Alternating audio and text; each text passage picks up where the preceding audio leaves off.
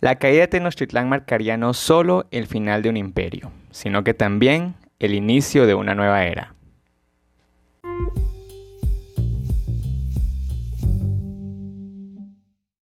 Hola muchachos, ¿qué tal? ¿Cómo están? Espero que estén muy bien. Pues bienvenidos a otro episodio más, bienvenidos a otro viernes más de podcast. Es para mí un gustazo enorme estar acá nuevamente con ustedes, compartiendo otra semana más, trayéndoles un nuevo tema. Y bueno, pues el día de hoy te voy a hablar sobre la caída de Tenochtitlán, esta que fuese la capital del antiguo imperio azteca. Aquí te voy a hablar sobre cómo fue de que, cómo fue de que llegó a caer esa ciudad, ¿no? Eh, y también te voy a hablar sobre algunas consecuencias que dejó la caída de Tenochtitlán.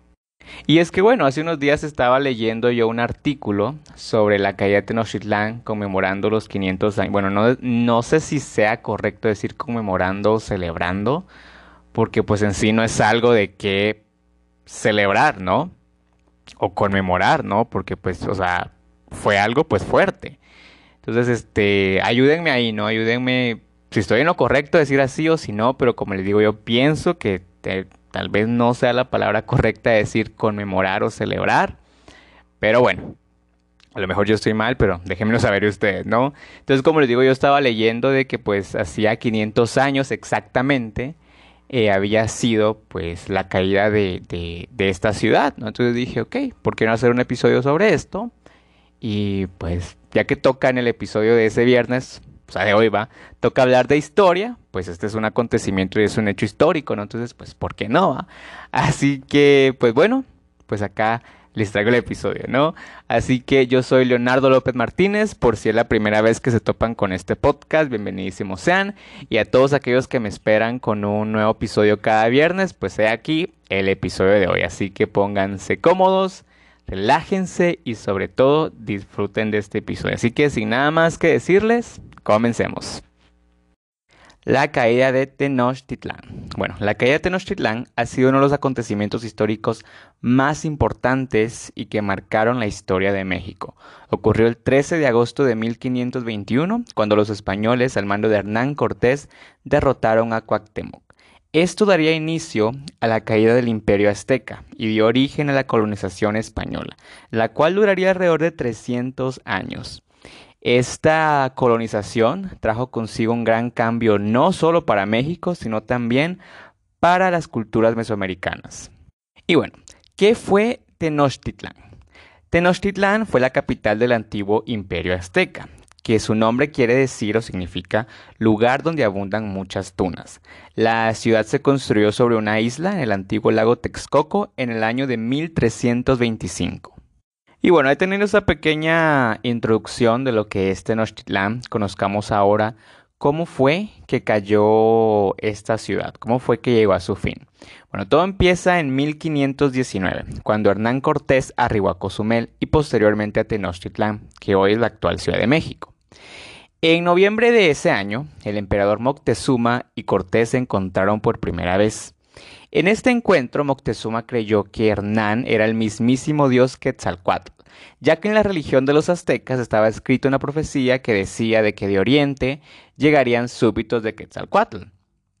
Así entonces Moctezuma, pues creyendo, ¿no?, de que este era el dios, se sometió voluntariamente a Hernán Cortés. Le empezó pues a, a dar la mejor atención, le empezaron a dar ofrendas, oro, piedras preciosas, entre otras, entre muchas más, ¿no? De igual forma, los mexicas también creyeron de que Hernán, pues era el dios Quetzalcoatl, ¿no? Eh, y también pues empezaron a, someterse voluntariamente, ¿no? Eh, pronto empezaron a surgir rumores de que algunos guerreros mexicas empezaron a atacar a los soldados de Hernán Cortés. Y esto hace de que Cortés tomara preso a Moctezuma aunque pues este fue liberado al poco tiempo después. Pero este altercado sería el inicio de una serie de, detenciones entre los españoles y mexicas, o sea, desde ahí se empezó a... Se empezó a... O sea, empezaron a ver, a ver riñas, ¿no? Eh, bueno, luego de esto, Hernán Cortés parte hacia Zempoala, donde se encuentra con Pánfilo Narváez, y al haberse ido Cortés, deja de encargado a Pedro de Alvarado quien aprovechando la ausencia de Cortés, ordenó la matanza de Toxcatl, o también conocida como la matanza del Templo Mayor, mientras se celebraba la fiesta del renacimiento de Tezcatlipoca. Esta masacre fue la gota que rebalsó al vaso. O sea, como les digo ya, pues desde que Hernán apresa a Moctezuma, pues empezaron a surgir las riñas.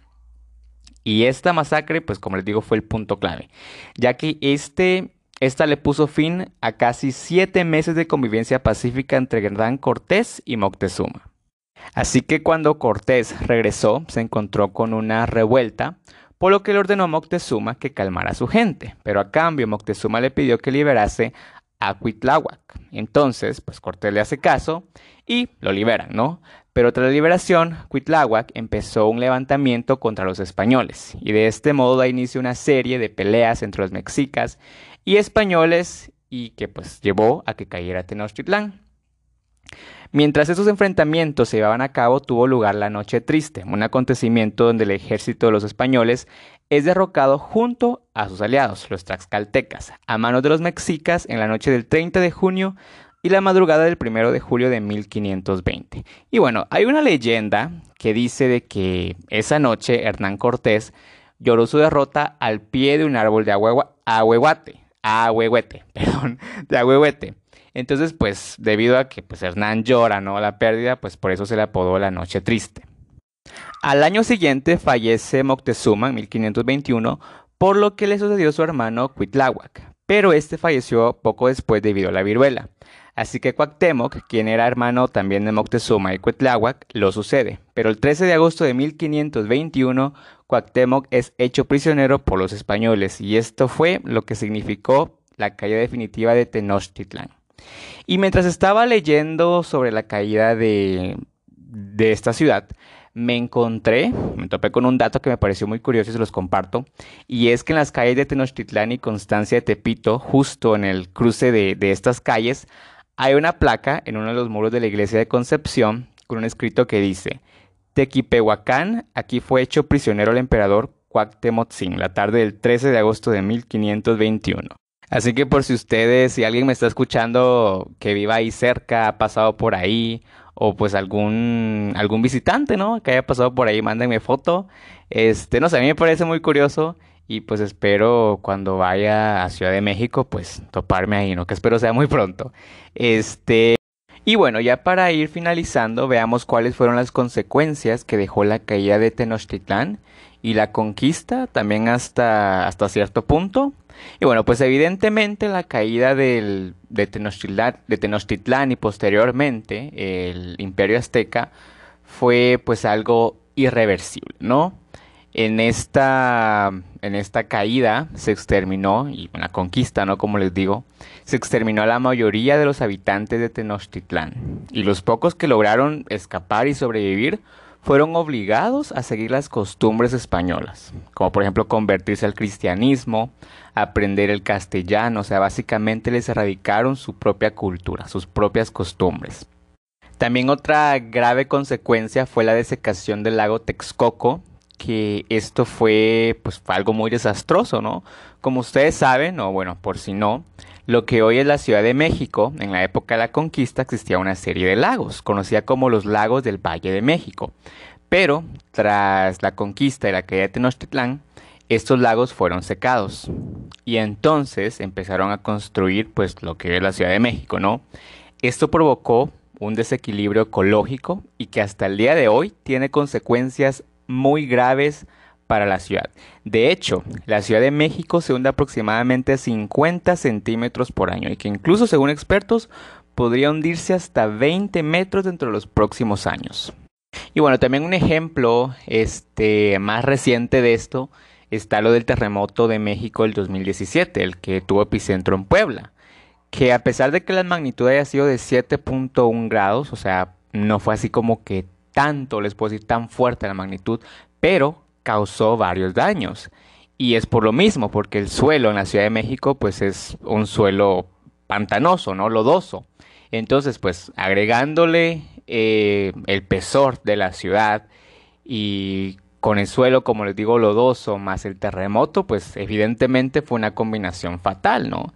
Entonces, pues como les digo, este, hasta el día de hoy, pues estos efectos eh, siguen, siguen persistiendo, ¿no? Y siguen causando daños. Pero bueno, pues hasta acá el episodio de hoy. Coméntenme, cuéntenme qué tal les ha parecido.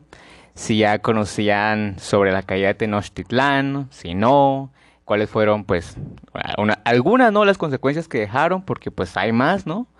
Este, cuéntenme, déjenme saber ahí en mis redes sociales. Recuerden de que en Instagram soy como arroba hablemos GEH podcast.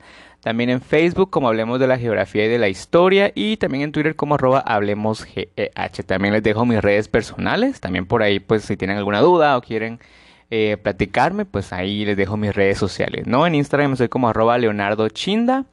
Y de igual forma en Twitter arroba Leonardo Chinda. Como les he dicho, ese, ese Chinda va con CH, ¿no? Chinda.